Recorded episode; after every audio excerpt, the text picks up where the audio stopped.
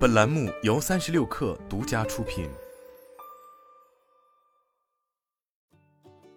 本文来自三亿生活。在四月十八日晚间，小米方面举行的新品发布会上，带来了旗下的新款顶级影像旗舰小米幺三 Ultra。而在这款机型中，除了堪称耀眼的影像配置外，还采用了一块与 TCL 华星合作研发的新一代 C 七发光材料屏幕。作为终端厂商与上游产业链合作的典型，其实与这一新款屏幕相同的其他零部件并不少。例如小米幺三 Ultra 上的一英寸大底主摄 CMOS 传感器 Mx 九八九，就同样是小米与索尼共同开发。事实上，近年来越来越多手机厂商与上游供应链的合作方式也正在发生着可喜的变化，而这。也或将推动整个行业向着更为良性的发展法向。随着整个市场竞争的不断白热化，为了吸引到更多消费者的关注，手机厂商也明显在产品独有功能和特性方面投入了更多的资源。例如，引入 NPU 芯片来增强影像部分的 AI 算力，通过加强光学、算法等方式来强化影像能力等，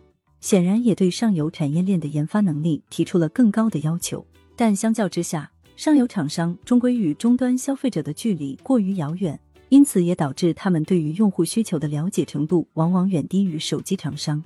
所以，这也倒逼手机厂商在自研技术和联合研发这条道路上越走越远。在智能手机兴起之初，用户的许多相对较为简单，而手机厂商要做的产品也随之没有那么复杂，因此研发阶段的大部分时间往往是通过整合调教上游产业链提供的现成零部件。或是再增加一些特色功能即可。显然，这样的工作对研发实力的要求相对并不那么高，但其副作用则是导致手机厂商在整个产业链中的地位不会太高，并且也难以将用户需求直达上游。更确切的说，这个极端手机厂商通常是以工程师思维来打造产品，但这样的方式显然很容易就脱离市场。其实，在国内手机品牌逐步崛起之时，就已经有厂商意识到了这个问题。并一步一步通过联合调教、定制、联合研发以及自研并行的方式来不断加强自己的技术实力。例如，早在 vivo 推出超轻薄机型 X 五时，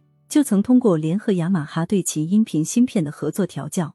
来增强这款机型的市场竞争力。与此同时，vivo 并未放弃定制独占芯片 ESS Saber 九六零一 K，来进一步拓展技术端的护城河。进而使得自家产品在音频方面超越同期的竞品。在这一阶段，手机厂商除了对上游产业链的方案进行深入整合外，对于自研技术也同样十分热衷。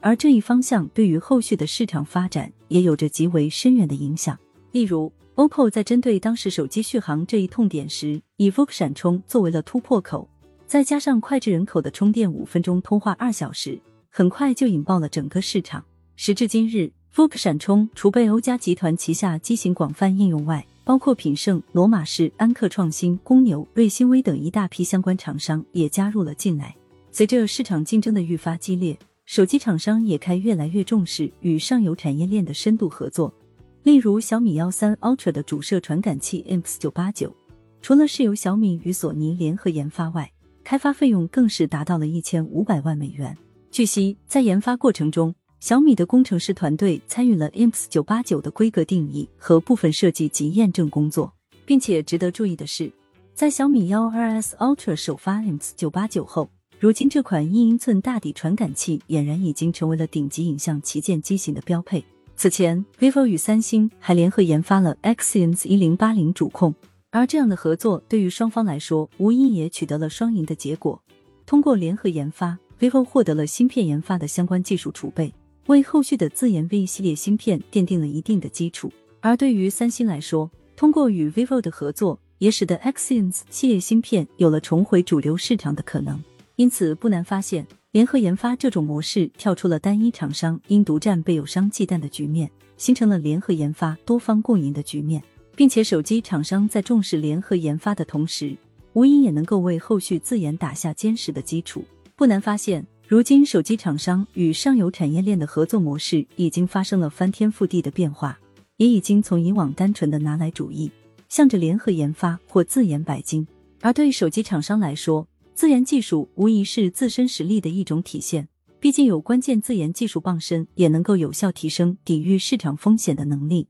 但同时自研对于资金、人才储备等方面的要求也会更高。相较之下，联合研发则有着诸如后续迭代等方面的优势，能够充分利用现有上游产业链的资源，对投入方面的要求相对较低，